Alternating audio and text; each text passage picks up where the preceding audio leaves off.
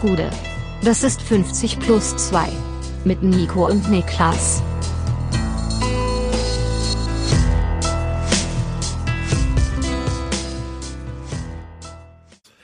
»50 plus 2 Länderspielpausen, ja, Spezial. Mein Name ist Nico Heimer, bei mir sitzt der Mann, der von Sternzeichen Blätterteig ist, Niklas Levinson. Im Aszendent hier. Wie, Ich- ist, wie ist diese Knusperrolle, die du dir immer im Prenzlauer Berg geholt hast? Diese deutsche Börek da bei der Bäckerei? Knusperillo Spinat. Das bin ich mal Student oder was? Knusperillo.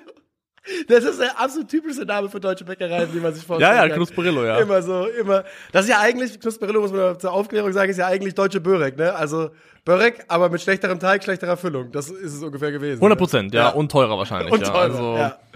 Das, sehr schön, sehr schön. Ja, was geht ab? Wie geht's dir? Ich habe ein äh, Teenage-Flashback-Wochenende hinter mir, muss ich insgesamt sagen. Also. Klingt wie eine FIFA-Challenge, aber ist es nicht, oder? halb halb. Also Ja. FIFA spielt eine Rolle. ja. Also zunächst einmal ähm, bin ich tatsächlich äh, für für drei Tage vom äh, PlayStation Network für alle sozialen Funktionen gesperrt worden. Also ich konnte noch online, Nice. ich konnte noch online spielen, aber ich konnte keinen Leuten mehr, mehr Nachrichten schicken. Ja. Wahrscheinlich, weil ich Leuten vorher zu viele Nachrichten geschickt habe. was Ich für welche so? Ich bin ganz transparent. Ich bin äh, ein ein giftiger, maximal toxischer FIFA-Spieler. ähm, und ich habe dann teilweise, wenn ich gegen Leute spiele, deren Spielstil mir nicht passt, was in neun von zehn Spielen der Fall ist, Ja. und dann gewinne ich zum Beispiel, schicke ich gerne mal ein Clown-Emoji oder sowas. oder es gibt oder es gibt es gibt so ein Smiley, es gibt so ein Smiley, der macht so psch, der hat so einen Zeigefinger auf dem Mund, sowas schicke ich gerne. Und Das ist toxisch, ja. und da bin ich für, jetzt war wirklich für drei Tage gesperrt worden. Das Peinliche daran, mir wurde dann im Rahmen dessen immer so ein Bildschirm angezeigt. Ähm, ich kann mal gerade gucken, ob ich noch einen Screen davon habe. Habe ich normalerweise abge ja, hier habe ich es, glaube ich. Ähm, die Verwendung von Kommunikationsfunktionen ist für dich eingeschränkt.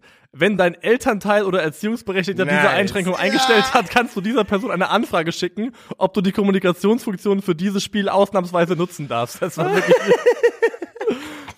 überragend, wirklich äh, sehr, sehr gut. Also du Ähm, wurdest quasi abgestraft für, für dass du zu, zu viel dich, du, du hast zu viel, man wollte dich mundtot machen, du hast zu viel geredet. Ich habe zu viel geredet, ja. Ja, ja ich habe dann auch äh, beim nächsten Online-Spiel habe ich mir die Hand so vom Mund gehalten.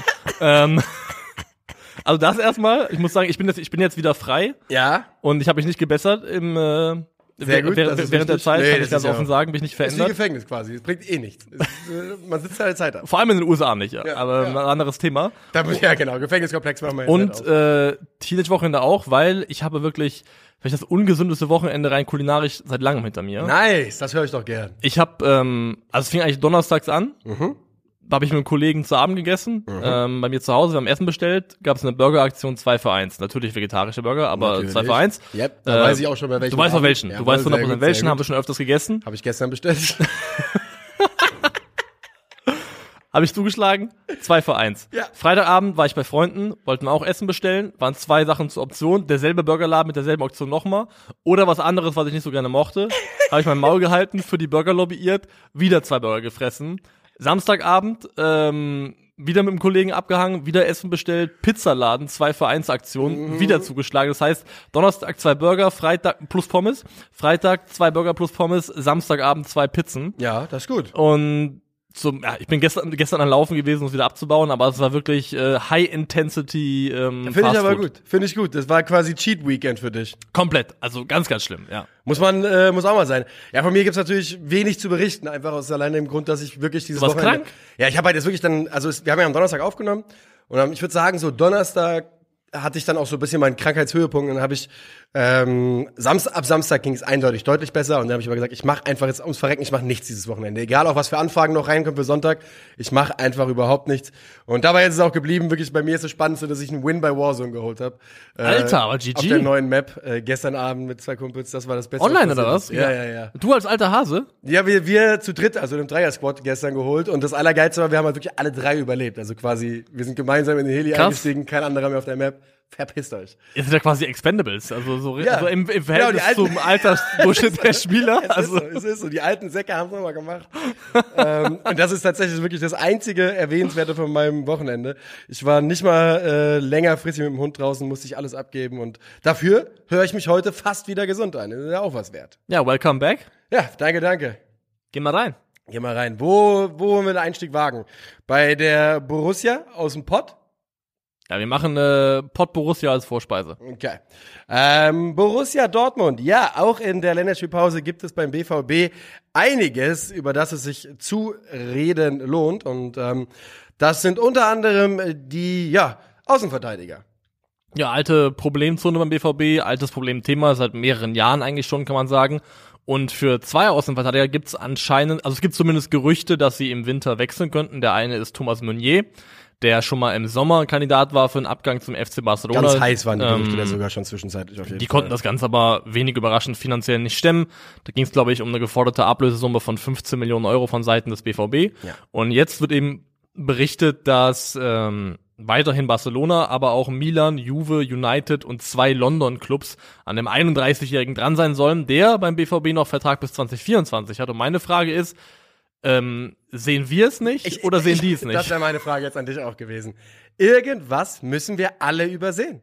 Also, ey, mir, mir gibt's, für mich gibt's keine richtige Erklärung. Ich meine, Thomas Meunier ist sicherlich nicht so schlecht, wie, wie die ersten vier, fünf Monate beim BVB aussahen, hat sich danach auch wirklich gefangen, das kann man schon mal sagen. Und ich glaube, das ist tatsächlich ein Faktor, wenn ein Spieler neu irgendwo ankommt und, dann- in den ersten Monaten Probleme hat, dass sich so ein schlechter Eindruck dann schnell verfestigt Ja. und es der Spieler dann de facto besser werden kann, aber in den Köpfen vieler Leute immer noch das alte Bild abgespeichert ist und es relativ schwierig ist, das loszuwerden, das, den ersten Eindruck, den du mal hinterlassen hast, sportlich. Aber wir reden halt hier von einigen der größten und besten Clubs der Welt. Und dass die jetzt alle da bei Ja. ihnen Schlange stehen sollen, ist für aber gleichzeitig auch, hart. ein paar von denen, die abgehalftert sind, finanzielle Engpässe haben, die so Du, ein aber bisschen. willst du jetzt Milan abgehalftert nennen hier an dieser Stelle? Ein paar von denen habe ich gesagt. Okay, okay. Habe ich nicht, nicht gesagt welche, ja, ne? ich, ich paar pass von nur auf, ich pass nur auf. Nee, Milan ist nicht abgehalftert. Ähm, ich habe auch dann tatsächlich nochmal in die Statistiken von Thomas Meunier reingeschaut. Und es gibt tatsächlich, also wenn man in sein FB FBref-Profil der letzten 365 Tage guckt und wenn er dann mit Außenverteidigern der Top 5 Ligen verglichen wird, gibt es tatsächlich Sachen, in denen er einfach ausgenommen gut ist. Er gehört zu den Top 8%, was progressive Pässe angeht, angekommene. Der ähm, gehört, was Flanken in den Strafraum angeht, zu den Top 9% inzwischen. Also wirklich in auch durchaus nicht unwichtigen Metriken ähm, im vorderen Bereich. Shot Creating Actions, also leitet viele Chancen ein, oder ist beteiligt an vielen Chancen. Ja, also vieles, was gut ist, aber da auch noch Gedanke von mir, auch die Frage, die ich mir selbst gestellt habe, ist Thomas Meunier so nachweislich besser geworden oder hat sich in vielen Spitzenvereinen einfach nur das Profil der Außenverteidiger verändert, dass solche Dinge einfach nicht mehr in der Häufigkeit passieren? Zum Beispiel über das Thema Flanken haben wir ja schon mal gesprochen, dass sich das Flankenoutput von Alfonso Dave, Davies, was nie so ganz groß war, aber mittlerweile fast auf null eingeschrumpft ist, weil er, wie in vielen Spitzenclubs ja auch, als Außenverteidiger mittlerweile gar nicht mehr an der Außenlinie klebt, Grundlinie runtergeht, Flanken schlägt, sondern oft im Spielaufbau einrückt, im Halbraum spielt und dann zum Beispiel als zusätzlicher Mittelfeldspieler im Aufbau agiert. Also dass sich Und man kann viel über Meunier sagen, aber nicht, dass er ein schlechter Passspieler wäre. Also genau da kann man ihn einfach äh, einbinden. Wobei natürlich seine Passquoten jetzt auch nicht berühmt sind. Ich glaube eher, äh, eher im Sinne von, dass Meunier halt seine Rolle vielleicht nicht so spielt, wie sie zum Beispiel Spitzenspieler wie Davies und Cancelo spielen auf der Position, wie Masraoui, das spielt beim FC Bayern noch. Und deswegen vielleicht in etwas, gleich mal, konventionelleren Außenverteidigermetriken von Anführungszeichen früher, wie Flanken in Stra also Flanken generell und sowas, dann eben jetzt strahlt, weil es anderweitig weniger geworden ist. Aber es war nur eine Idee von mir, wo ich mich gefragt habe, okay, ist es Meunier oder ist es einfach nur, dass sich das Spiel der Außenverteidiger zuletzt relativ stark verändert hat? Ja, wahrscheinlich. Es kann schon durchaus. ist beides. Es ist wahrscheinlich beides, ja. Also ich meine, ich, ich verstehe schon, wenn man. Also, Thomas Meunier hat ja wirklich sein, eigentlich seine ganze Karriere lang in Ballbesitzteams gespielt, in Mannschaften, die mit dem Ball agieren wollen und ähm, sowohl national, also in der Nationalmannschaft als auch in, sein, in seinen Clubs. Von daher kann ich schon nachvollziehen, warum äh, man zum Beispiel bei Barca das Gefühl hat oder warum man da sehen könnte, wieso das klappt. Aber ich bin mir trotzdem nicht ganz sicher, ob ähm, weil ich glaube, dass ja, das Spiel der Außenverteidiger hat sich verändert. Ich glaube, ähm, Thomas Meunier kommt das eher entgegen und ich glaube trotzdem, dass äh, es keine clever, kein cleverer Move wäre von einem dieser großen Vereine. Das glaube ich auch. Also zumindest für den Preis, der aufgerufen wird. Im Sommer waren es 15 Millionen, Vertrag läuft bis 2024. Das ist ja auch 31, ne? Er ist 31. Wenn Thomas Meunier jetzt, jetzt genauso wie er damals, als er zum BVB kam, ablösefrei wäre, hätte ich gesagt, da, darüber kann man reden, ablösefrei, weil was er ist auf jeden Fall ist irgendeiner Form das, was ich jetzt als Utility Player bezeichnen würde. Du kannst ihn hinten rechts reinwerfen, du kannst ihn aber auch, glaube ich, notfalls auf der Flügel spielen lassen in der Fünferkette. Ähm, er hat die körperlichen schon innen verteidigt. Genau, die körperlichen Voraussetzungen auch um innen verteidigen zu können. Ja. Also da Und solche Spieler sind brutal viel wert. Das haben wir ja im Vorfeld der äh, WM noch, als wir die Kader über den deutschen Kader gesprochen haben, haben wir darüber ein paar Mal geredet. Diese Jungs, die wirklich, wo du weißt, ich kann den jetzt ohne größere Bauchschmerzen auf drei verschiedenen Positionen reinwerfen. Also Thilo Kehrer rechts hinten, Innenverteidiger, Sechser, Ja. also alles drei möglich. Ja. Das hat schon seinen Wert, auch wenn der Spieler dann auf den Positionen nicht Spitzenniveau ist. Diese Flexibilität ist einfach was wert, aber sie ist für mich halt nicht eine Ablösesumme wert. Wenn der BVB jetzt irgendwas zweistelliges aufrufen sollte, zweistelliger Millionenbereich, würde ich eigentlich sagen, da musst du raus sein. Da würde ich die Finger von lassen. Aber wenn irgendjemand dem BVB wirklich bereit wäre, zweistellige Millionen äh, Der BVB zu muss ja sagen. ich, also, bitte, auf Wiedersehen, vielen Dank, das machen wir. Gar keine Frage. woher vielleicht auch der Eindruck kommt, also weil, wenn man Thomas Meunier sieht und ihn spielen sieht, das sieht oft so ein bisschen unbeholfen aus und man hat nicht den Eindruck, dass man dann einem technisch allzu beschlagenen Spieler zuguckt. Ja. Es gibt eine, eine Metrik, Misscontrols, also im Prinzip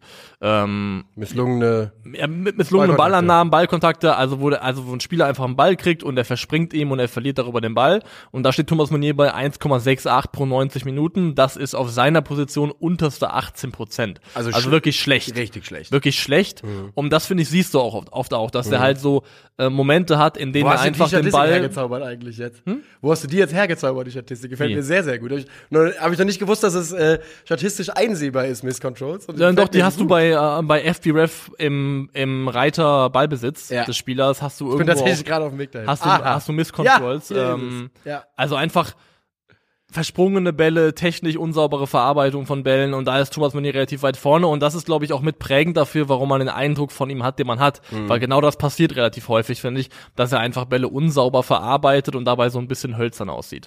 Ähm, beim BVB, was glaubst du, was passiert, wenn, wenn Meunier weggeht? Wird dann, wir reden ja, dann, ich glaube, wir reden potenziell schon über diesen Winter bei, bei diesem Transfer auf jeden Fall. Doch, klar, ja. Und es ist ja durchaus so, dass, dass Meunier trotzdem eine wichtige Rolle für den BVB gespielt hat. Auch äh, in dieser Saison zwar erst zehn Einsätze, aber das sind halt trotzdem zehn Einsätze. Glaubst du, da würde nachgebessert werden?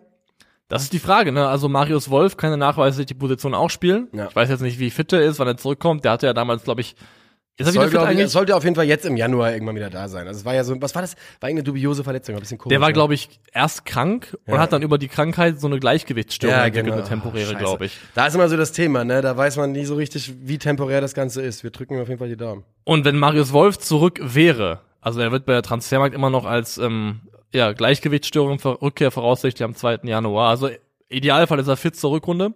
Dann hast du Marius Wolf für die Position. Und dann ist halt die Frage, der arbeitet jetzt schon wieder ordentlich an seinem Comeback, aber ich weiß nicht wann, Rückkehr unbekannt, Matthäus Morey. Und dann hast du halt noch Passlack, ne? Also dann gehst du in die Rückrunde mit. Passlack Season. Endlich Passlack Season. Äh, also ich glaube, du kannst eine Rückrunde überleben mit Marius Wolf und Felix Passlack, Ja. aber ideal ist es nicht. Weil man muss, glaube ich, sagen, dass ähm, so sehr wir ihn, glaube ich, schätzen, aber auf Matteo Morey zu warten wäre oder sich auf ihn zu verlassen wäre nach den letzten Jahren Ja. für den BVB, da wärst du, glaube glaub ich, Ist auch ein Rucksack, den man dem. Spieler gar nicht anziehen Nee. braucht. Also ich glaube, bei Morea muss man einfach sagen, wenn der wieder irgendwann auf dem Platz steht und immer noch Fußball spielen kann, Ist das ein dann ist das ein Gewinn. Ja, das glaube ich wohl auch. Ähm, ja, ich könnte mir auch vorstellen. Ich glaube auch insgesamt, dass der BVB gar nicht so schlecht daran täte, den Kader ein bisschen Gut, Süle kann noch rechts, ne? Ja, man, man kriegt's aufgefangen. Man Ja. kriegt's schon aufgefangen. Und ich glaube, es ist gar nicht so verkehrt, wenn, der, wenn man so ein paar, ich sag einfach mal, Altlasten jetzt dann los wird, dass man ähm, nicht sofort der Leute reinholt, wenn man es nicht so unbedingt braucht, sondern sich ein bisschen besinnt und schaut, ähm, wer passt denn hier 100% Faust aufs Auge und nicht ähm, erstmal quasi äh, den erstbesten, erstbesten Ersatz verpflichtet.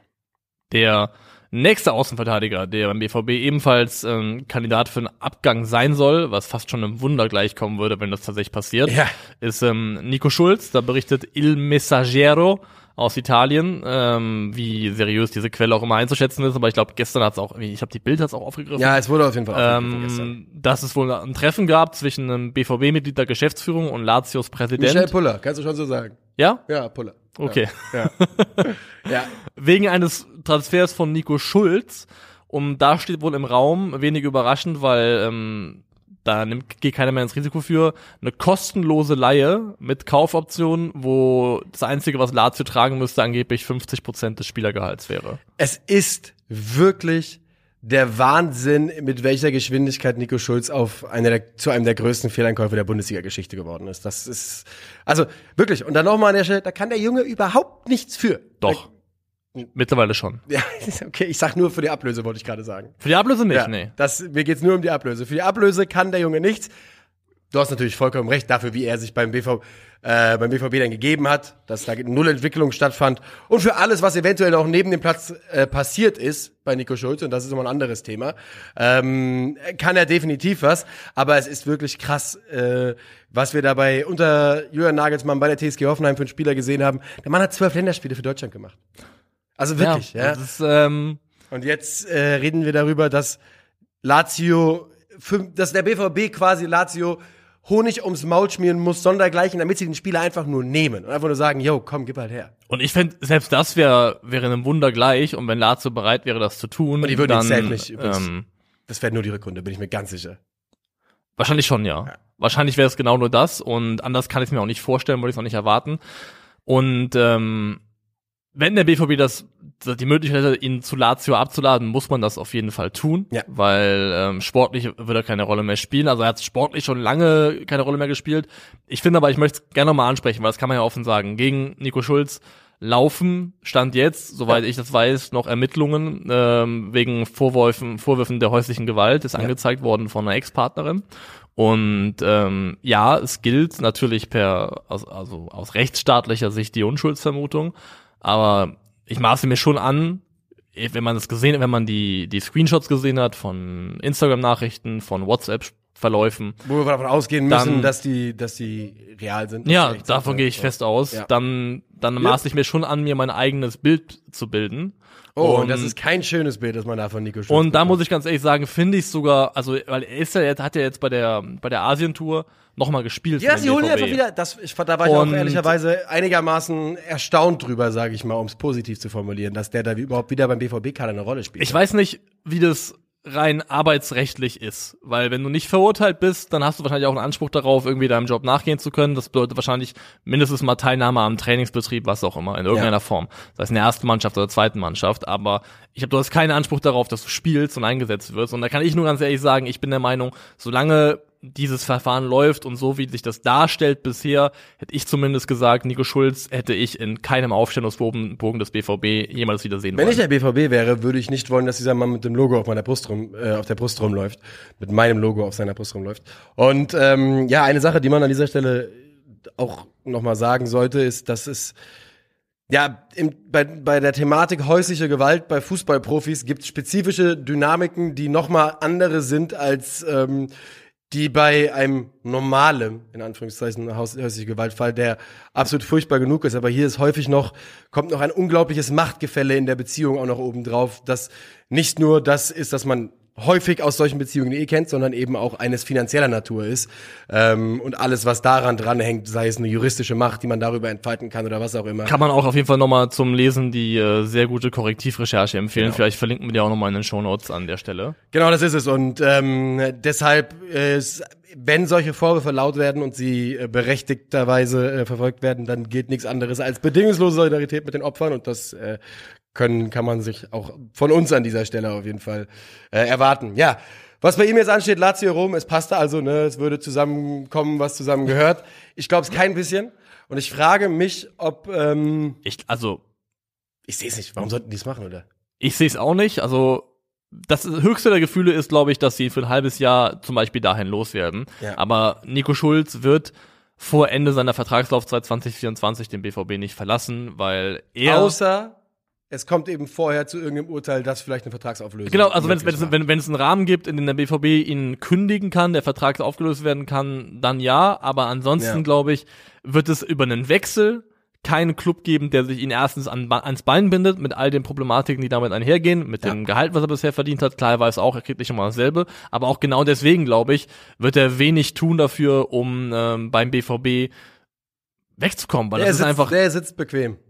Der sitzt ganz Ja. bequem am hintersten Ende der Bank, im hintersten, in der hintersten Ecke des Busses, aber er sitzt bequem. Und er ist ja auch eindeutig nicht fallen gelassen worden, von daher, ne, ähm, Gehalt kommt und das nicht zu knapp, zwei Jahre Vertrag. Der Mann sitzt bequem. ja. So, war das unsere Werbepause? Diesmal war es eine? Ja, Vielleicht, hoffentlich, ja. Vielleicht auch nicht. vielleicht, vielleicht auch nicht. Ähm, wir arbeiten dran. Wir haben ein paar, wir haben ein paar Mal Feedback bekommen, dass die Werbungen nicht gut platziert sind. Wir versuchen es. Wir geben unser Bestes. Tut uns leid, wenn es äh, manchmal nicht hinhaut. Wir haben noch ein BVB-Thema und das ist eines, das ganz interessant ist, weil wir das Thema aufgemacht haben, bevor es jetzt dann offiziell vom Spieler auch mal aufgemacht worden ist.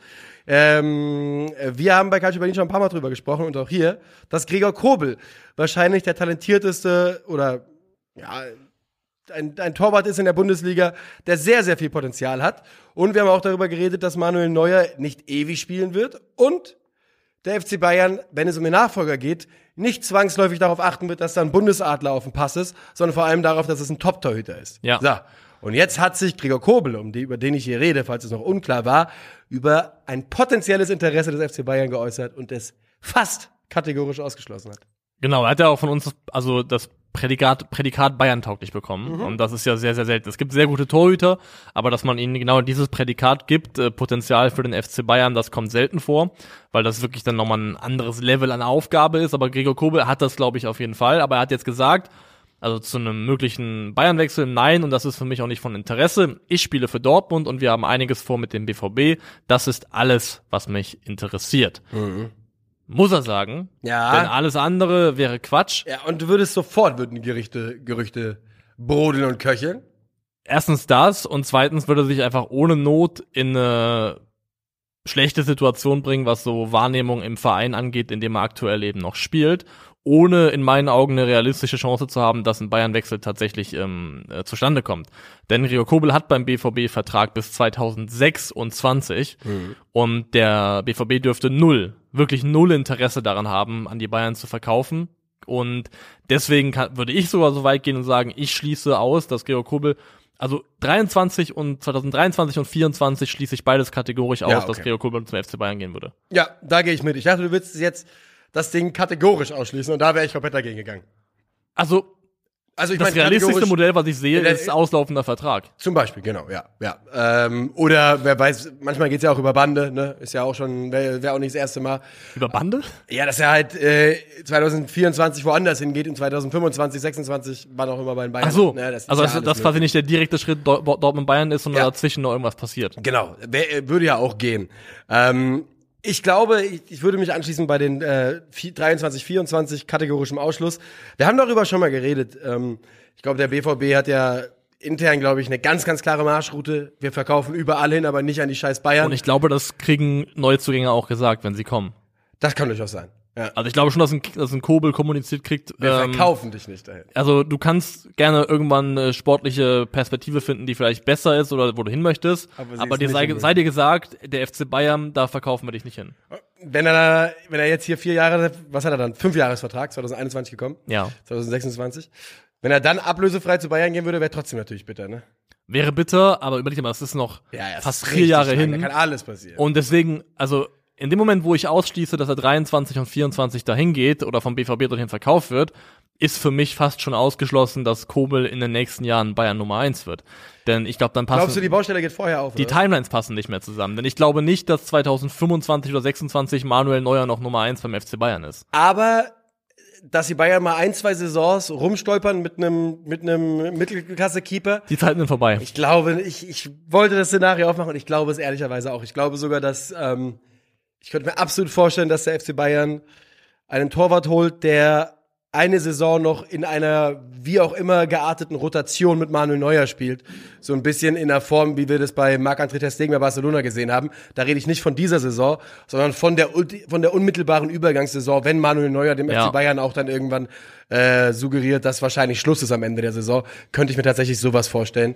Und dass man sofort äh, auf jemanden umsteigt, der, der dann helfen kann. Ja, wenn sie Business meinen, dann schmeißen sie die Kohle drauf auf Diogo, Diogo. Costa. Diogo Costa von, äh, von Porto. Habe ich auch im äh, WM Who Starts über Portugal gesagt. Ja. Jeder europäische Topclub, der auf sich einen Spitzenkeeper sucht, muss da sollte, drauf schauen, Ja. muss da drauf schauen, Ja. 100 Prozent. Das wäre qualitativ absolute Megatransfer.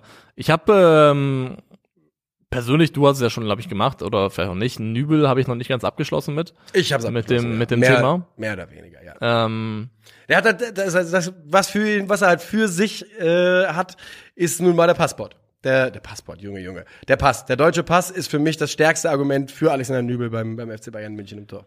Aber ist er nicht extrem gereift und mittlerweile auch einfach ein sehr stabiler Keeper bei, bei Monaco? Ja. Aber sehr stabil ist halt für den FC Bayern genauso viel wert wie eine Rolle Klopapier, ne? Ah, es ist so. Ich weiß nicht. Ich finde, Ich könnte mir, wenn der FC Bayern doch nochmal rumstolpert mit einem Mittelklasse-Torwart, dann ist es Nübel. Das ist der Keeper, der das dann macht. Ja. Fair enough, fair enough. Aber ja, ich glaube, die, die Kobel und neuer Timelines werden nicht so zusammenpassen, dass es sich ergibt. Und deswegen rechne ich auch nicht damit, dass Kobel irgendwann, also zeitnah in den nächsten vier bis fünf Jahren Nummer eins beim FC Bayern wird. Ich auch nicht. Äh, auf der anderen Seite kann ich mir komplett vorstellen, dass er bei einem riesigen Club die Nummer eins wird, der, der nicht der, die nicht, der nicht der BVB ist. So, wird ein Shoot draus. Das ist möglich, ja. Das kann ich mir schon trotzdem vorstellen. Ich habe mal gerade geschaut ähm, auf äh, die, die Notenschnitte in äh, der Ligue 1 und dort ist Alexander Nübel der viertbeste Keeper diese Saison, das ist nicht so schlecht. laut Notenschnitt. Aber mh, von den Top-Torhütern mit Abstand die meisten Gegentore. Ja, das ist in Ordnung. Ähm, wir gehen langsam weiter, oder? Wir ziehen weiter. Das war die äh, Borussia-Vorspeise, jetzt kommt der Borussia-Hauptgang. Die echte Borussia quasi. Oh, das ist Uiuiui, warte, Witz. Dahin lehne ich mach mich das, aus dem Fenster. Mach das untereinander aus, lass mich da raus. Borussia Mönchengladbach, großes Thema und vielleicht der Bundesliga-Club, der hier im Winter die ähm, der spannendste allgemein ist, was mögliche Veränderungen und Umbrüche angeht, denn es gibt kaum einen Verein, bei dem so viele relevante und wichtige Verträge 2023 auslaufen, was automatisch für in die eine oder andere Richtung für Handlungsdruck sorgt. Es gehen fünf Relevante aus Gladbach. Und, und Wirkus wünscht sich eine Vollmaschine. Und eine Dreck. Wirkus, schenk mir eine Drecksau. Ja. Wirkus ist äh, der Mann, der in diesem Sommer, Roland Wirkus, der Sportdirektor von Borussia Dortmund, äh, von Borussia, Ga- äh, Borussia Mönchengladbach, ist der Mann, der ähm, in der Bundesliga eventuell vor der größten Aufgabe in diesem Sommer steht, denn bei Gladbach bahnt sich ein vollumfänglicher Umbruch an, wenn man ehrlich ist. Ja, wir haben auslaufende Verträge von Jan Sommer, von Lars Stindl, von Markus Thüram und von Rami Benzebaini. Vielleicht entgeht mir noch irgendjemand. Ich glaube, Christoph Kramer läuft auch aus. Aber, Aber- da sehe ich Tendenz klar auf Verlängerung. Aber wir haben vier auf die eine oder andere Art und Weise, sei es sportlich und oder als Führungsperson, ganz entscheidende Personalienspieler, deren Verträge auslaufen. Und wo ich sagen würde, dass bei fast allen vier die Tendenz eher Richtung Abschied geht. Das würde ich komplett so unterschreiben. Und ähm, sie geht nicht nur in Richtung Abschied, sie geht ja sogar in Form oder bei der Personalie Jan Sommer bewegt es sich in einen vielleicht zeitnahen Abschied, können wir gleich nochmal drüber reden. Bei ähm, Markus Thüram würde ich absolut stark davon ausgehen, dass ähm, der Vertrag ausläuft. Ich habe jetzt gerade nochmal geschaut, wer tatsächlich alles Vertrag auslaufen hat. Theoretisch hat auch Jan Olszowski Vertrag auslaufen. Ja. Tyram, Benzemaini, Weigel natürlich, Kramer, Stindl, Janschke, Sommer und Sippel. Jeder einzelne Torwart also mit auslaufendem Vertrag bei, bei Borussia Mönchengladbach. Ähm, und wenn man die Namen hört, wenn wir mal sagen, wirklich, Jan Sommer geht, Benzemaini geht, Markus Tyram geht, Lars Stindl geht, dann hat man da schon eine Achse, die wegbricht, die Gladbach in den letzten fünf, sechs, sieben Jahren doch arg geprägt hat. 100 Prozent. Das wären ganz entscheidende Spieler. Und ähm, mit Lars Spindel ja auch wirklich Kapitän und Führungsspieler. Da kann man, glaube ich, sagen, das ist ein Wechsel, der so ein bisschen abweichen würde von der Logik der anderen, weil für die anderen gilt ja sportliche, finanzielle Verbesserung im Rahmen eines Wechsels. Bei Lars Stindl geht es darum, der ist ja mittlerweile, glaube ich, schon 34. Um die Sportbild berichtet, dass er aus privaten Gründen wieder Richtung Karlsruhe gehen können wollte. Kommt ja aus der Region, kommt aus der Karlsruher Jugend und es gibt angeblich, so ist der Bericht, eine Absprache ähm, oder hat es eine Absprache gegeben zwischen ihm und seiner seiner Frau, glaube ich, ähm, bezüglich Auslaufen des Vertrages und dann eben einen Schritt oder wieder der Weg zurück in die Heimat. Und der oder die Borussia möchte wohl gerne mit ihm verlängern, aber es steht wohl im Raum, dass Stindl vielleicht sagt, ganz ehrlich, ich würde gerne wieder zurück hin in, in Richtung Karlsruhe. Und da hat ja Karlsruhe sich auch schon bereit gemacht. Oliver Kreuzer, der ähm, Sportdirektor, hat, glaube ich, gesagt, zu den badischen neuesten Nachrichten, ähm, Oh, das ist ein ganz wunderbares. Ach Mann, Regionalzeitung wahrscheinlich. Wie, wie schön ist das? Badische neueste Nachrichten. schön, ne? Ganz wunderbar. Ich mag das auch. Ich mag auch so die, diese regionalen Zeitungstitel, Ja. die es überall gibt. Das Gibt's- ist äh, sehr schön. Wirklich, wenn ich irgendwie sowas höre, keine Ahnung, der Alzheimer Anzeiger oder sowas. Passauer Neue Presse. Das, wunderbar, immer her damit. Ja. ähm, gesagt, dass eben, wenn Stindl das machen sollte, diesen Schritt gehen sollte, dann würde man auf jeden Fall proaktiv äh, den Kontakt zu ihm suchen und sagen, wenn du noch Natürlich, Fußball ja. spielen willst, bei uns ist die Tür offen, logischerweise, weil rein leistungstechnisch wäre auch mit seinen 34 Jahren für Karlsruhe immer noch ein absolut krasser Zugewinn. Auf jeden Fall. Wenn er äh, halbwegs fit bleiben kann und Verletzungsprobleme waren ja bei Lars Stindl schon ein Thema in den letzten Jahren, ähm, dann wäre das ein Mann, der, der dem KSC ganz brutal weiterhelfen könnte.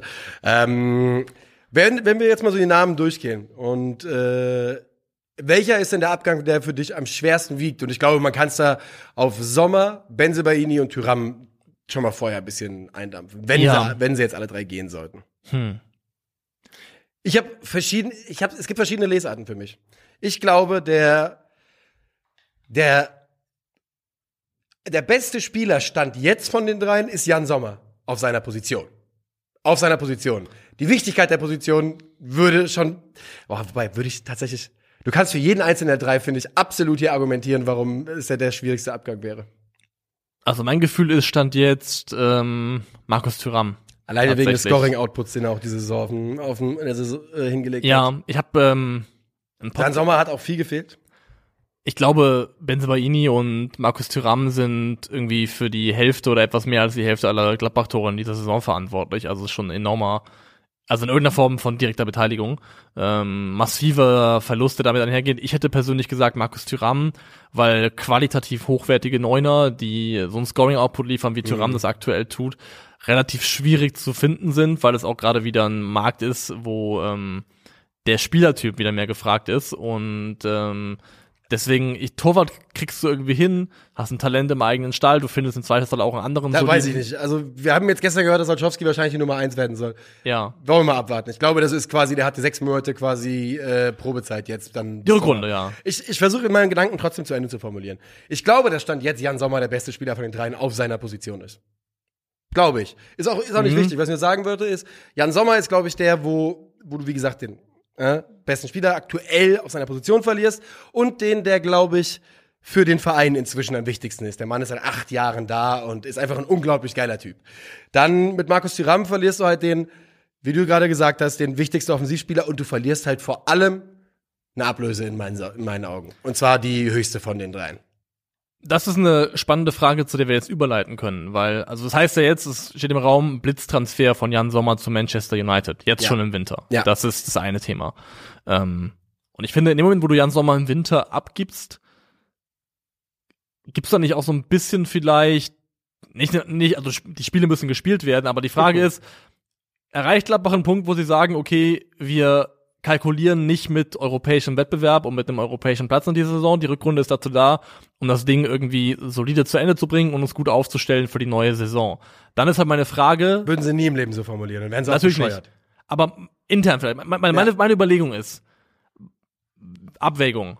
Macht es jetzt Sinn, in irgendeiner Form noch Spieler wie Thuram, Benzabaini und Sommer zu Geld zu machen Mhm. und noch was mitzunehmen von der Kohle, die man potenziell reinvestieren kann in die Langfristigkeit und den Ersatz? Oder sagt man, die sind so wichtig für uns, für die Rückrunde und für unsere sportlichen Ziele, dass wir die behalten bis dahin und dann im Zweifelsfall, ähm, oder nicht im Zweifelsfall, einfach de facto ablösefrei gehen lassen? Ich glaube, wenn Jan Sommer jetzt akut Angebote auf dem Tisch liegen und du für einen 33-jährigen Torwart nochmal ordentlich, was heißt ordentlich, aber nochmal ein bisschen Ablöse kassieren kannst, dann nimmst du das mit. Gerade bei jemandem, wo du in der Hinrunde auch schon gesehen hast, der ist jetzt häufiger verletzt gewesen, war jetzt mal hin und wieder raus.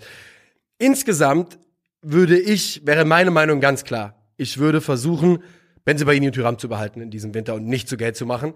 Mit in dem Gedanken, dass man es schafft, sich vielleicht europäisch zu qualifizieren. Das bringt natürlich Mehreinnahmen, vielleicht nicht mal die Mehreinnahmen, die du bekommt, bekommen hättest durch den Verkauf, aber es macht dich auf einem ganz anderen Level auch attraktiv für Neuzugänge und du wirst halt große Neuzugänge, also große im Sinne von äh, wichtige, einflussreiche Neuzugänge tätigen müssen im Sommer. Ja. Und ähm, da ist einfach das Pfund internationales Geschäft so wichtig, dass ich quasi auf diese Winterablösung verzichten würde, wenn ich es finanziell mir erlauben kann. Ist natürlich ein Gamble zu sagen, wir behalten die Spieler mit dem Blick oder mit der Perspektive, Mit der dass wir es schaffen, uns für Europa League zu, aber als Champions League glaube ich nicht dran, ähm, Nee, im besten Fall für die Europa League zu qualifizieren und dann darüber eben nochmal einen Attraktivitäts ähm, Push zu generieren für uns und mögliche Transfers.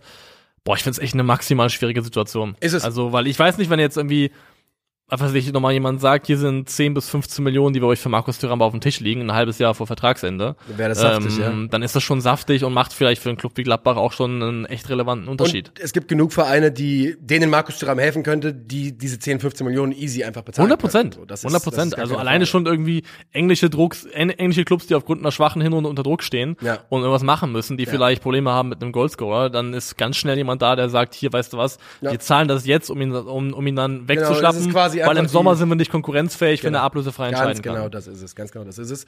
Auf der anderen Seite, ähm, in, ne, im, ab Januar könnte Thuram mit anderen Vereinen reden, also müsste man sich da eh ranhalten. Ähm, es ist ja so ein bisschen ein Trend, ne, weil was jetzt gerade bei auf die Gladbacher zukommt, das passiert ja bei der, bei der Eintracht im Kleinen genau dasselbe. Ne? Mit Dika und Kamada werden da zumindest mal zwei Spieler ihren Vertrag höchstwahrscheinlich auslaufen lassen, ablösefrei gehen. Und da sind dann halt Vereine dieser Größenordnung, ja, kriegst du halt dann nicht. Du kriegst sie halt nicht verlängert. Dafür sind sie zu gut geworden, dafür sind sie dir ein bisschen entwachsen. Und dann kannst du einfach nur sehen, wie sie vom Hof spazieren und winken. Ja. Kannst aber wenig machen. Ich, ähm, die Eintracht wird dasselbe wohl machen und an den, an den Spielern festhalten, wobei bei Indika wohl tatsächlich auch noch was passieren könnte im Winter. Aber ähm, ja, ich halte es für den besten Weg, den man, wenn man in diese Bredouille kommt, wenn man in dieser Position gefangen ist, dann glaube ich, ist es die beste Möglichkeit, die man hat, zu sagen, wir halten aber fest und wir versuchen, das Bestmögliche aus der Saison rauszuholen. Und es gibt in keinster Form irgendwie ein Abschenken oder Verscherbeln im, im, äh, in diesem Winter. Ja, ich, ich glaube, ich tendiere tatsächlich dazu, also ich wäre bereit, glaube ich, zwei von drei zu verkaufen. Ich meine, ich Also- würde, also Jan Sommer betrachte ich als fast weg, ehrlicherweise. Das Ja. würde ich, für mich ging- ginge es dann nur noch um Benzebaini und Thuram. Und da Mhm. würdest du, ja. Ey, vielleicht kriegst du ja für Thuram sogar noch 17 Millionen von irgendjemand Verzweifelten. Ich weiß es nicht. Also, wir, wir, Äh, nee, jetzt, niemand- also, jetzt, wer jetzt 17 spekulieren wir ja auch ins Blaue Ja. rein letztendlich, aber ich denke auch danach über, also wenn es um Benzebaini geht, hast du ja auch noch Luca Netz im Kader, der, glaube ich, auch Mhm. dann so der Mann ist, der, glaube ich, perspektivisch in diese Rolle reinwachsen soll im Idealfall aus den Leuten, die schon da sind. Ähm, ob man es nicht irgendwie auch hinkriegt, im Kollektiv das aufzufangen, ist super schwierig. Aber mein Gefühl wäre, wenn du noch zwei von drei einigermaßen zu Geld machen kannst, dass du reinvestieren kannst, dann mach es. Andererseits, im Sommer geht vielleicht die Tür auf für einen sehr, sehr millionenschweren Manu Kone-Wechsel. Und dann kannst du auch die Kohle benutzen, um irgendwie ähm, Kader Restrukturierung und Neuaufbau zu betreiben. Und der ist, äh, der wird im Sommer anstehen. Und Roland Wirkus hat, äh, Roland, Ro ist Ronald auch ein Name, ja? Ne? Ja, Er ist schon frech. Ronald eigentlich. Kuhmann, Ja. Ronald Reagan. Also Gab's hier nicht Ronald, war nicht, Ronald Schill, der Richter gnadenlos? Kann Ronald Barnabas Schill aus Weiß ich- Hamburg? Weiß ich nicht. War das nicht Richter gnadenlos, weil er selber mit Koks erwischt worden ist? Nee, stimmt, der, so? der Präsident hieß anders. Roland Reagan hieß der. Ro Ronald Reagan. Roland, ja. Roland. Ronald. Ron Roland, Roland Regen. Ähm, so, genug von Watergate. Ja, genau, Wirkus. Der hat sich ganz interessant geäußert über äh, potenzielle Sommerneuzugänge. Es geht ja, ähm, also wir haben gerade eben schon kurz angerissen, das aktuelle Mittelfeldzentrum besteht aus Kramer, Weigel, Neuhaus und Kone. Kone könnte durchaus im Sommer teuer gehen. Weigel muss dann fest verpflichtet werden. Ich glaube, es gibt eine Kaufoption. Ich habe es gerade nicht 100%. Es gibt eine Kaufoption, die Ja. liegt aber wohl so Pi mal Daumen bei 15 Millionen Euro. Das ist Um, das ist viel Kohle. Ja, also Weigel ist ein toller Spieler, aber es ist einfach viel Also Geld. äh, Weigel ist das Geld wert. Wenn Ja, du ja. einen Spieler von Weigel-Format haben möchtest, dann musst du das zahlen. Genau. Die Frage ist, ob Gladbach das zahlen kann und will. Genau. Die Frage ist nämlich, ob du das Geld nicht ein bisschen anderweitig verteilen musst, um ein paar quasi Wetten damit abzuschließen, also ein paar Spieler zu holen, bei denen du hoffst, dass sie dir weiterhelfen. Und äh, Wirkus mit Blick auf ähm, das, was der Mannschaft fehlt und was er holen will. Wenn ich an Frankfurt denke, da, die haben einen Sebastian Rohl in der Mannschaft, der halt dieser Drecksack ist, der da mal aufräumt. In der Saison davor, davor in der sie sich international qualifiziert haben, da hatten sie einen Hinteregger. Solche Typen bringen alles ein, was sie können. Ja, also auch Wirkus, genau wie der DFB, sucht die Supersau, ne? Ja. Es ist einfach so. Ähm, und man fragt sich, ich habe mich danach überlegt, wer ist denn aktuell bei, bei Gladbach die größte Sau? Und ich finde, Benzebaini hat Sauzüge Ja. an sich auf jeden Fall. Ja, schon. Doch. Also, Benzebaini hat das, hat das auf jeden Fall drinne. Ich weiß noch nicht, ob der das halt immer konstant hat, weil manchmal, wenn er, wenn er, wenn, wenn Benzebaini, Mhm. wir wissen ja bei ihm, wenn er off ist, was ein, zwei Mal in der, in der, in der Halbserie passiert, ist er halt off-off. Aber rein von der Haltung, von der Attitüde, mit der er auftritt und von dem, was er ausstrahlt, finde ich schon, dass er auf jeden Fall sau Format hat, aber hilft ja halt nichts, wenn er in einem halben Jahr weg ist. Ähm, ansonsten wird's schon dünne. Ich weiß nicht, ob äh, Friedrich in der End Marvin Friedrich so ein bisschen Kandidat dafür ist, äh, was mitbringt in die Richtung. Alleine aufgrund seiner Ja. Union-Vergangenheit baue ich diese Assoziation Ja. vielleicht auf. ähm, Komm, ich guck noch mal mir die, die. Aber so richtig drängt, drängt sich mir keiner auf. Aber um mal konkreter zu werden. Weil es gibt ja jetzt zwei Spiele, die wir noch besprechen wollen, die Kandidaten sind für einen Wechsel zu Borussia Mönchengladbach, wo es Gerüchte gibt. Ähm, der erste ist, da geht es ums Mittelfeld, ist Tim Breithaupt. Wir haben mal, erinnerst du dich vielleicht, ich glaube irgendwie in Relativ früh. Richtung Ende der letzten Saison Ja. Haben wir ein Video gemacht mit Also Zweitliga. relativ früh in der Calcio-Geschichte. In der frühen der Calcio, genau, ja. früh in der Calcio Berlin-Geschichte haben wir ein Video gemacht ähm, über Zweitligaspieler, die Bundesliga-Potenzial haben oder die einen Sprung in die Bundesliga verdient hätten. Und mein Kandidat, den ich damals mitgebracht Das, hatte, das, war ist, das ist noch früher gewesen, weil. Nee, äh, wir haben früher mal eins gemacht, die besten Zweitligaspieler aktuell. Es gab, das waren vielleicht zwei Videos, da bin ich mir gerade nicht Das waren, glaube ich, zwei Videos. Ja, Ähm, eins war eben ähm, Leute, die den Wechsel verdient hätten. Da Ja. war, glaube ich, auch ähm, Kieré dabei, der dann tatsächlich zu Freiburg gewechselt ist später. Da war Und- Itakura dabei. Stimmt, Itakura war dabei, der jetzt dabei Gladbach spielt. Ja. Und dann, ähm, mein Kandidat war, glaube ich, Tim Breithaupt Ja, damals. er. Und ähm, 20 Jahre alt inzwischen, spielt beim KSC, Marktwert inzwischen 3,5 Millionen Euro laut Transfermarktvertrag bis 2024, 1,92 groß, Kopfball stark und äh, so ein bisschen, also ist Platz 14 in den Kopfballduellen, ähm, was Mittelfeldspieler in der zweiten Liga angeht. So ein bisschen ist es quasi vom Baukasten her Julian Weigel ungeschliffen. Mhm. Weil er ist auch jemand, der definitiv keiner ist für die, ähm, für die Hochrisikopässe, für einen linienbrechenden Pass nach dem anderen, sondern eher so Typ Metronom, der das Spieltempo kontrolliert, der die Bälle horizontal verteilt, nach hinten passt und so ein bisschen das Spieltempo diktiert. Ähm, Weigel spielt 52 Pässe pro 90 Minuten im letzten Kalenderjahr bei einer Quote von 91 Prozent, Breithaupt 46 Pässe bei einer Quote von 88 Prozent. Ähm, ähneln Ja. sich wirklich in vielen Bereichen. Tim Breithaupt hat eine, wie ich finde, sehr vielversprechende defensive Präse- Präsenz. Und er ist Platz drei bei Zweitliga ähm, Mittelfeldspielern, was ähm, Recoveries angeht. Das sind einfach nur zum Beispiel, wenn ein Ball lose im Feld ist, durch einen Pressschlag, was auch immer, der den aufsammelt oder über, auch über ein direktes Duell, über eine Interception einfach Ballgewinne, ist er Platz drei und Platz sieben bei Ballgewinnen aus dem Gegenpressing heraus. Also hat er, bringt viele Sachen mit, die auch defensiv durchaus vielversprechend sind. Bei mir, ähm, ich hatte meine Notizen zu ihm laden natürlich jetzt einfach gerade gar nicht. Ähm, ja, du hattest ihn letzte Saison schon vorgestellt als als genau das, als einen Spieler, der ähm, den du in einem Ballbesitzsystem durchaus reinpluggen kannst, weil er einfach eine unglaubliche Passsicherheit mitbringt, weil er dafür sorgt, äh, dass der Ball genau da bleibt in den eigenen Reihen und der so ein bisschen im Mittelfeld, ja, ich nenne es mal Anker sein kann, zu, in dessen Richtung kannst Ja. du den Ball spielen, er verarbeitet den und sorgt dafür, dass er in den eigenen Reihen bleibt. Und jetzt sind wir gerade darüber gesprochen haben, dass Johann Weigels Kaufoption bei so 15 Millionen Euro liegt und man einfach, ich bin mir sicher, dass man man hat nicht so unendlich viel Geld bei Borussia Mönchengladbach und man wird im Winter, im Sommer einige Positionen abdecken können, müssen. Ich glaube, wenn man einen Spieler, von dem man die Überzeugung hat, dass er einem weiterhelfen kann auf dieser, in dieser Rolle und dass er da reinwachsen kann, dann glaube ich, sind sie viel eher bereit, was, wovon reden wir dann? Fünf Millionen? Sechs Millionen? Ich glaube nicht mal das, Ja. denn ich bin mir nicht ganz sicher, ob Tim Breithaupt läuft sein Vertrag aus oder bis 2024? 24 meine 24, ich, ja. okay. Ähm, dann reden wir doch, dann reden wir über 5 Millionen, glaube Ja, ich. Dann aber viel mehr wird's einem- nicht sein. nicht viel mehr wird's nicht sein. Die Frage ist halt, ähm, habe ich eben schon mal gesagt, ob Manu Kone nicht jemand ist, der im Sommer wirklich zu Geld gemacht werden könnte. Ja. Und da reden wir, glaube ich, über eine Klassi klassischerweise über einen Premier League Wechsel. Da reden wir über 40 bis 50 Millionen Euro. Und meine Mhm. Ich glaube, es reicht nicht für 40 Millionen aktuell. Dafür reicht die Saison noch nicht. Ich verstehe es. Ich, ich, ich sehe ich sehe es komplett wie du übrigens. Wenn ich Gladbach bin und mir jemand Kone abkaufen will, verkaufe ich nicht unter dem Preis. Ich Ja. bin mir aber nicht sicher, ob die Saison reicht aktuell, dass mir das jemand das bietet.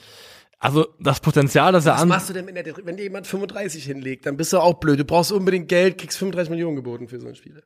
Also muss man mal schauen, aber ich kann mir vorstellen, dass in irgendeiner Form Qualikone ein Spieler ist, der im, äh, im, im Sommer zu Geld gemacht wird, weil er Ja. einfach extremes Potenzial hat, extrem vielversprechend ist, was die Entwicklungskurve angeht, immer noch erst 21 Jahre alt. Also könnte auf jeden Fall viel Geld einbringen. Und ob man dann eventuell nicht sagt, von dem Geld macht man vielleicht beides. Denn ich habe mal so geschaut, wenn man überlegt, ähm, die holen Weigel und holen gleichzeitig auch Breithaupt und haben dann, das ist dann der eine Sechser-Part und der andere Sechser-Part wäre dann zum Beispiel, wenn du Florian Neuhaus zurückziehst auf die jetzt Kone-Position als den Sechser, der mit mehr Vertikalität spielt, der auch mit mehr Dynamik nach vorne sich bewegt und hast da als zweite Alternative, der ja auch immer noch da ist, der auch zwei Millionen gekostet hat, Oskar Fraulo, der noch nicht so krass in Erscheinung getreten ist, aber dessen Spielerprofil genau darauf passt, auf einen offensiven Sechser beziehungsweise Achterpart, der definitiv mehr Dynamik mitbringt, als zum Beispiel ein Weigel oder ein Breithaupt machen würde. Und dann hättest du quasi die A-Option, die du spielst, ist Weigel und ähm, Weigel und Neuhaus und baust im Hintergrund Fraulo und Breithaupt auf. Die Frage ja. ist, ob das Sinn macht für Tim Breithaupt dann zu Gladbach zu gehen, weil Julian Weigel ist ja auch nicht 31, der ist ja immer noch in, seinen, äh, in seinem besten Fußballeralter. Wenn du da perspektivisch jemanden vor dir hast, wo du weißt, an dem kommst du so schnell qualitativ nicht vorbei. Glaubst du denn aus dem Bauch raus, dass äh, Julian Weigel in der kommenden Saison bei, äh, bei Gladbach spielt? Er würde selber gerne, hat ja auch ja, gesagt ich, in einem Interview, ich. dass er sich nach Kontinuität sehnt und gerne irgendwo ankommen möchte. Und er hat ja auch bei Gladbach eine Mannschaft gefunden, die absolut gut zu dem Ball spielt, den er, ähm, der ihm liegt einfach. Also der Ball, den Gladbach spielt, der passt einfach sehr gut zum Spieler ja. Weigel. Aber mein Gefühl ist, aus dem Bauch heraus, die ziehen die Kaufoption nicht und bauen sich einfach ihren eigenen Julian Weigel auf mit Tim Breithaupt. Und ich halte es tatsächlich für die beste, für die beste Variante. Ich, also, und wie gesagt, die, die Gladbacher wird da, ne, man weiß jetzt nicht, wie genau da die finanzielle Situation ist, aber wenn man einfach, ja, bei solchen, wenn man solche Spieler ablösefrei verliert, dann reißt das einfach ein bisschen ein Loch rein. Also es ist kein Loch wie, wie ein Transfer, wo man 30 Millionen ausgibt, aber es ist einfach Geld, dass man, ne, man hat dieses Geld nicht und ähm, ich glaube, man täte gut daran und ich glaube, dass das auch mit Farke gut funktionieren könnte. Wir wollen noch über einen zweiten Namen reden, über einen zweiten Spieler, der bei ähm, Gladbach akut im Gespräch ist und der hört auf den Namen Dion Drena Bejo. Das müsste eigentlich jemand sein, den du sehr, sehr gerne magst, ja. von seinen ganzen Anlagen. Auf her. jeden Fall. Wir reden von ähm, einem ja, ne, es geht bei Namen. Ein klassischer Neuner. Äh, spielt bei Osijek in äh, Kroatien. Ab wann greift bei dir das Prädikat Giraffe ab? Welcher Körper, Körpergröße? Eins, eigentlich 1,96. Das heißt, er wäre ein Zentimeter drunter. Also er ist eigentlich kein Giraffenstürmer, aber ich wäre bereit, ihm, weil, die, also quasi das Prädikat Giraffe zu geben. Giraffe Light. Ja, Giraffe Light. Ähm, er ist äh, kroatischer Nationalspieler, äh, U21-Nationalspieler, 20 Jahre alt und steht bei 16 Einsätzen, 8 Toren, 2 Assists in dieser Saison. So, jetzt ist es also so, dass ähm, er ähm, mit Gladbach in, Ge äh, in Gesprächen sein soll, aber vor allem dort im Gespräch sein soll. Hat sich auch schon geäußert zu Borussia, hat die schon äh, ordentlich gelobt als großen Club. Aber hast du gehört, über wie er sich noch geäußert hat? Nee. Ich bin mir, also ich habe es gestern nur gelesen und ich musste gerade alle meine Tabs schließen, weil irgendwie war es zu viel für meinen Laptop. Er hat sich auch über Newcastle geäußert und gesagt, dass er als Kind Goal geguckt hat und deswegen Newcastle auch geil findet. Außerdem mag er LFC und noch irgendeinen Verein. Also hat sich, also. Ich bin bereit, war die Aussage. Stichwort von äh, letzter Folge Diversification of Interest. So. Überall ja. mal ein bisschen was äh, platziert ich hinterlegt. Ich gucke jetzt mal, ob ich die, ähm, ob ich die ähm, die Zitate finde. Ich übernehme kurz in der Zeit, also du hast schon angedeutet, in der Vorsaison hat er 15 Tore gemacht, davon waren drei Elfmeter, in der aktuellen Saison acht Tore, von denen zwei Elfmeter waren. Ähm, hat in beiden Saisons so leicht sein ähm, XG overperformed, in der letzten Saison glaube ich um drei Tore, in dieser Saison schon deutlicher, ich glaube er müsste so bei vier irgendwas stehen und da hat acht de facto gemacht, also liegt ein bisschen drüber. Ähm, was ganz interessant bei ihm ist, er schießt im Vergleich mit anderen Stürmern relativ wenig aufs Tor. Also er kommt auf 1,45 Schüsse pro 90 Minuten im letzten Kalenderjahr, alles laut Y-Scout, unserem Scouting-Tool, das wir benutzen. Ähm, und zum, vom Vergleich, zum bisschen Kontext, Niklas Füllkrug kommt da auf 3,61 pro 90 Minuten, ein Modest auf 2,55, ein Markus Thüram, den er ja irgendwo ein Stück weit ersetzen würde, auf drei Schüsse pro 90 Minuten, also doppelt so viele. Was aber interessant ist, der hat eine Goal Conversion Rate, also wie viele Schüsse er braucht, bis ein Tor fällt oder wie viele der Anteil seiner Schüsse, die auch zum Tor werden, von äh, 36,9 Prozent im abgelaufenen Kalenderjahr. Zum Vergleich dieselbe Spieler, die ich eben genannt habe, Füllkrug Conversion Rate 19,2 Prozent, mhm. Modest 17,8, Tyram ebenfalls 19,2. Das heißt, er kommt nicht so wahnsinnig häufig zu Abschlüssen, aber die Qualität seiner Abschlüsse ist sehr sehr gut. Also hat ein wirklich sehr sehr starkes Finishing, vor allem dafür, wenn man bedenkt, dass der Kerl erst 20 Jahre alt ist. Ich möchte jetzt gerne die Zitate vorlesen, weil sie sind wirklich großartig. Dann mach. Also, most recently, Manchester United are his favorite team because of Cristiano Ronaldo, but there's another team that will surprise you. Newcastle United. Als ich ein kind, äh, because when I was a kid, als ich ein Kind war, habe ich den Film Goal geschaut und äh, er glaubt, dass sie jetzt noch besser sind wegen der Financial Power. I also like Leeds United, by the way, and LFC. Wirklich, Diversity of äh, Interest. Der Mann hat überall jetzt einmal den, äh, den C reingetunkt in die Pools der Möglichkeiten und äh, mal gucken, wo er dann wirklich landet. Aber ja. ist ein Spielertyp, der definitiv super, super interessant ist. Und nicht nur ein Spielertyp, sondern ist ein Spieler, der super interessant ist. Denn der Move wird kommen in diesem Sommer. Spätestens in diesem Spätestens Sommer. im Sommer, wenn nicht sogar im Winter. Genau. Ja. Und ähm, das ist ein Spieler, wir wissen, also es ist ein Spielertyp, wo ich sage, das ist genauso jemanden brauchst du auch in den nächsten Jahren im modernen Fußball. Genau so einen Typen willst du haben.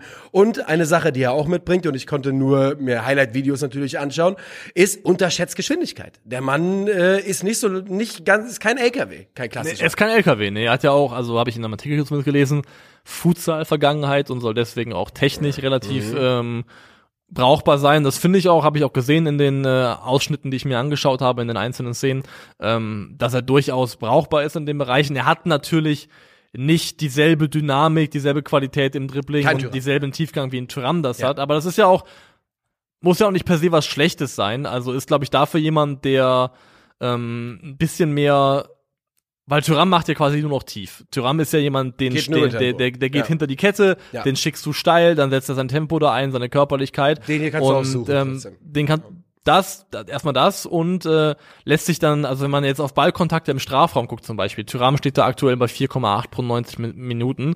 Ähm, ähm, Bejo, wie, wie spricht man das aus? ich würde Berro, Berro, Bejo. Ja. Äh, kommt auf 2,6 und auch wenn man seine Heatmaps anschaut. Wahrscheinlich der- falsch, ne? Entschuldigung, das ist ähm, wahrscheinlich komplett falsch. Ich bin mit Bellio gegangen in meinem Kopf, Bellio. aber ich habe keine Ahnung. Äh, hätten wir vor, vorher Das ist rausfinden können. Bello. Das ist. Er ist jemand, der sich gerne so ein bisschen tiefer fallen lässt, quasi zwischen Mittelfeld und, und Abwehr und sich da auch gerne mal anspielen lässt und irgendwo einbinden kann. Also vielleicht gibt er dir auch eine Dimension, die du mit Markus Thüram äh, so aktuell nicht hast, nämlich jemanden, der vielleicht mehr im Kombinationsspiel teilnimmt, Aufbau, seine Passquote ist auch ganz brauchbar, glaube ich, steht bei 80 Ist ein guter Passspieler, auf jeden Fall. ähm, also bringt andere Qualitäten mit. Also du brauchst nicht erwarten, dass der kommt und das Scoring-Output von Markus Thuram einfach eins zu eins ersetzt sofort. Aber ich finde auch, das ist von den Anlagen her und von dem, was er mitbringt, ähm, ein sehr, sehr spannender Spieler und wäre, glaube ich, ein genau die, wie du gesagt hast, die Art Transfer, die Gladbach machen müsste, weil er auch mit einem unheimlichen Resale-Value kommt. Wenn er sich gut entwickelt, 20 Jahre alt, in drei, vier Jahren reden wir da vielleicht über ein super gutes Return of Investment. Auf jeden Fall, das ist bei ihm äh, eine Sache, auf die man auf jeden Fall gucken sollte. Also um das nochmal zusammenfassend so ein bisschen zu sagen, ähm, nicht ganz die Geschwindigkeit von Markus Thuram, aber die hat fast niemand in der Bundesliga. Ähm, dafür auf jeden Fall eine Waffe in der Luft, wirklich brauchbar im, im Spielaufbau. In denen, du wirst ja auch ein paar Highlight-Clips dir angeschaut haben. Ich finde, die auf engem Raum, wie er sich bewegt mit dem Ball, das ist, der hat schon seine Fähigkeiten mit, der, Ja, doch, mit doch, dem Ball, doch, also, also- im Dribbling. Und ähm, ja, jemand, den man durchaus eben im Aufbau auch einbringen kann. Und ein Spielertyp, der einfach, man guckt drauf und wenn, weil man eben auch weiß, dass Mittelstürmer in ihrer Entwicklung gerne mal ein bisschen länger brauchen, gerade die Jungs, ich sag mal, nördlich von 1,85, ähm, brauchen da gerne mal ein bisschen länger und ähm, da weckt das einfach Fantasie, dass das ein richtig, richtig guter Junge werden könnte. Ja, ich meine, also müsste man schauen, wie viele Big Chances sie absolut hatten und aber äh, Bellio, Be Bejo, äh, vergebene Großchancen laut Sofascore 2, Markus Thuram 11. Ähm, also ich glaube, da könnte Okay, ja. da könnte jemand kommen, der einfach, also wie gesagt, vielleicht nicht in derselben Frequenz sich Chancen erarbeitet wie ein Tyram, weil er nicht dieselben Fähigkeiten hat und dieselben Anlagen, aber ich würde sagen, seine Finishing Qualities, seine Fähigkeiten im Abschluss, die sind sehr, sehr gut. Also Ja. da kommt wirklich jemand mit großem Potenzial.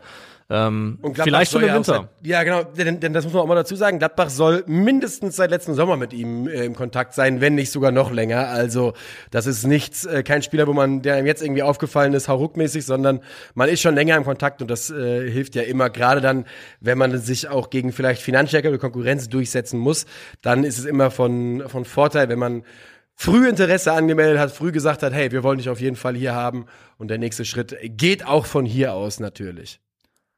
Wollen wir es noch, also das Gladbach-Thema machen wir damit zu, glaube ich. Würde ich sagen. Und haben wir, glaube ich, das ähm, in, in Hülle und Fülle abgegolten. Kehren wir uns noch raus mit einem ähm, blöden Thema.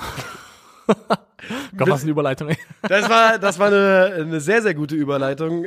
Ich meine, welches Thema meinst du? Die WM 2024? 2026? 26, also nicht die aktuell laufende. Ja. Aber was wir vielleicht noch kurz aufgreifen wollten, ist, glaube ich, ein Guardian-Bericht, ähm, dass die FIFA eben prüft, den Modus der WM 2026 anzupassen, zu verändern. Also, der aktuelle Idee ist, ähm, also aktuell, ja, in, äh, der Plan für die 48, das muss man dazu sagen, die WM in USA, Kanada und Mexiko soll mit 48 Mannschaften gespielt werden, in drei, äh, in Dreiergruppen. Davon soll es 16 Stück geben. Und äh, in diesem Modus würde das bedeuten, dass so die, be die beiden Gruppen ersten sowie die acht besten Dritten weiterkommen würden. Nicht in dem Dreigruppen-Modus, Sondern in dem. weil dann kommen alle weiter. Ich hab's Komm, jetzt schon verkackt. Dann kommen alle weiter, oder? Jetzt schon Weil du verkackt. brauchst ja am Ende brauchst ja eine, ein 32. Finale. Und wenn du, wenn du 16 Gruppen A3 Mannschaften hast, dann können einfach die ersten weiter, beiden weiterkommen und dann hast du am Ende 32 Teams, die äh, gegeneinander spielen. So macht Sinn. Ja. Ja, so macht Sinn.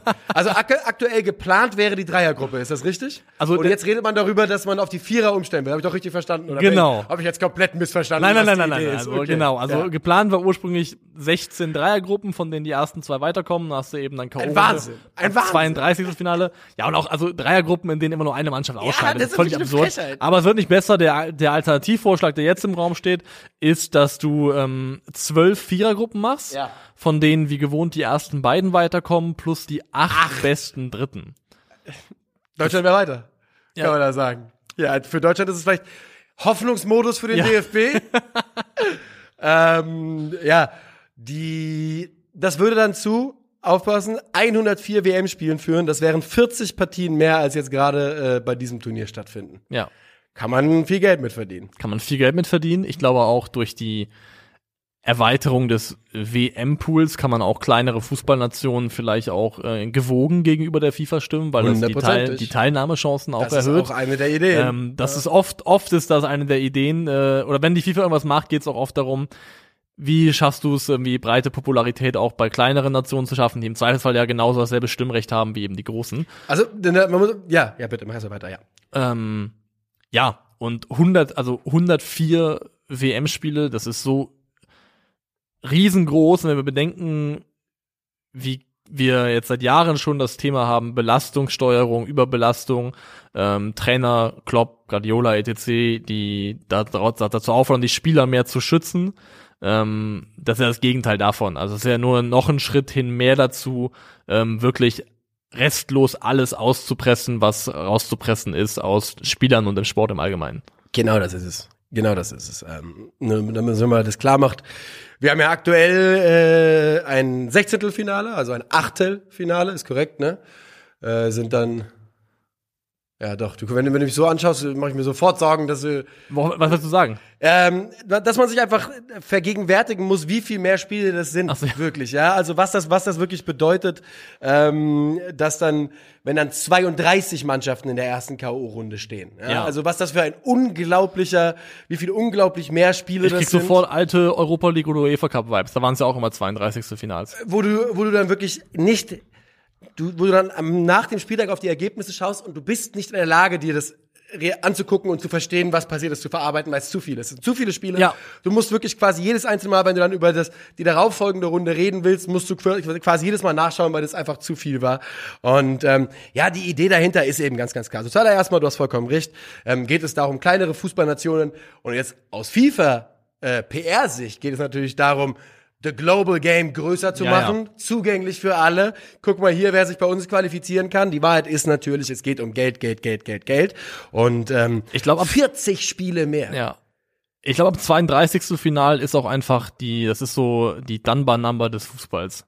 Ja, ich glaube, dann Ähm, Dunbar-Number ist ja diese Zahl, die liegt bei 150 grob. Die Menge an sozialen Beziehungen, die du als Mensch kognitiv handeln und verarbeiten kannst. danach ist und Sense, danach ist einfach, nicht. Ja. und ich glaube, das ist im Fußball auch immer erreicht, wo du sagst, okay, das ist einfach eine Menge an Spielen, das kann ich einfach kognitiv nicht mehr, nicht Ändert mehr. nichts daran, dass es vielleicht versucht werden würde, von der, wenn die FIFA sagt, doch guck mal hier, mit 64. Finale kriegen, wir, äh, kriegen wir gute Quoten. Also, wa- was ich dazu sagen würde, ist, ich glaube, es wird im Zweifelsfall so kommen. Es, Ja. es wird so kommen. Ja. 100 Prozent. Ähm, da gehe ich fest von aus. Auch weil ich sagen würde, klar, es sind mehr Spiele, aber im Zweifelsfall finde ich Vierergruppen trotzdem irgendwie sinniger und ergiebiger als Dreiergruppen. klar. das finde ich irgendwie ein bisschen absurd. Ja, na klar. Also, hm. Ähm, ich, also, ich kann dir, ich krieg schon fast zu viel, wenn ich mir, wenn ich über diesen Modus nachdenke, muss ich ganz ehrlich sagen. Ähm, wenn ich über, darüber nachdenke, dass wir darüber, dass wir über Dreiergruppen, wo zwei weiterkommen, reden, das ist wirklich, weil auch das ja wieder, ne? Die Idee ist ja vollkommen klar. Also, davon profitieren, damit sowas wie Deutschland dieses Jahr passiert, eben nicht mehr passiert. Das ist die Idee dahinter. Genau, ich wollte gerade selber sagen, es geht so ein bisschen, es wäre eine analoge Entwicklung zum neuen Champions League Ja. Modus, nämlich hin zu einem Format, das bessere Planbarkeit garantiert und im Idealfall den großen Clubs, Schrägstrich großen Nationen dann, wenn sie denn beim Turnier dabei sind, eine relative Sicherheit gibt, wenn nicht komplett alles schief geht, dann zumindest in der K.O.-Runde zu stehen und dann mal schauen. Also einfach Richtung mehr Planbarkeit auch für, für die großen Fußballnationen. Denn ähm, das ist letztendlich, letztendlich nicht anderes als eben ein Auffangbecken oder eine, die Möglichkeit, eine Garantie, dass du, wenn du nicht, dich nicht komplett dämlich anstellst, einfach im Wettbewerb drinne bleibst. Ja. Aber Ähm, ja. also, ohne dass wir jetzt, ja, wir reden ja nicht über die aktuelle WM, aber wir müssen ja nicht so tun, als ob wir beide ähm, 24-7 Kopfhörer an hätten, Noise Cancelling und Augen zu und nichts mitkriegen würden. Mhm. Was man ja einfach sagen kann, ist, dass es ja, äh, was man mitbekommen hat, rein dramaturgisch ja, eine wilde Gruppenphase war. auf jeden Fall. Ähm, wo dieser, vor allem der letzte Spieltag viel geboten hat auf einer rein sportlichen Ebene. Genau sowas verlierst du natürlich komplett, ne? Also das ist ja wieder, Ja. also viel von den Du tust dir keinen Gefallen Spannungsmomenten. damit. In meinen Augen tauschst du Qualität für Quantität ein. 100 Prozent, ja klar. Und ähm, du hast es gerade gesagt. Ich glaube, dass ähm, und also ne, jeder, der die WM verfolgt, in welcher Form auch immer, kann sich davon selbst ein Bild machen.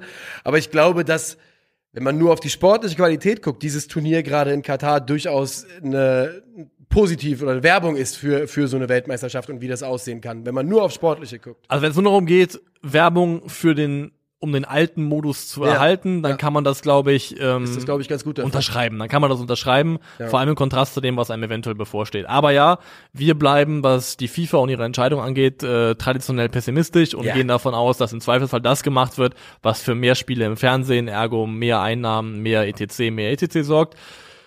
Machen damit zu, Yes, sir. würde ich sagen, und kehren uns raus für diesen wunderbaren Montag, wünschen euch einen schönen Start in die Woche. Wir sehen uns bei Culture Berlin in Video und äh, Streamform hoffentlich und hören uns in 50 plus 2 am Donnerstag wieder. Ciao. Ciao, ciao.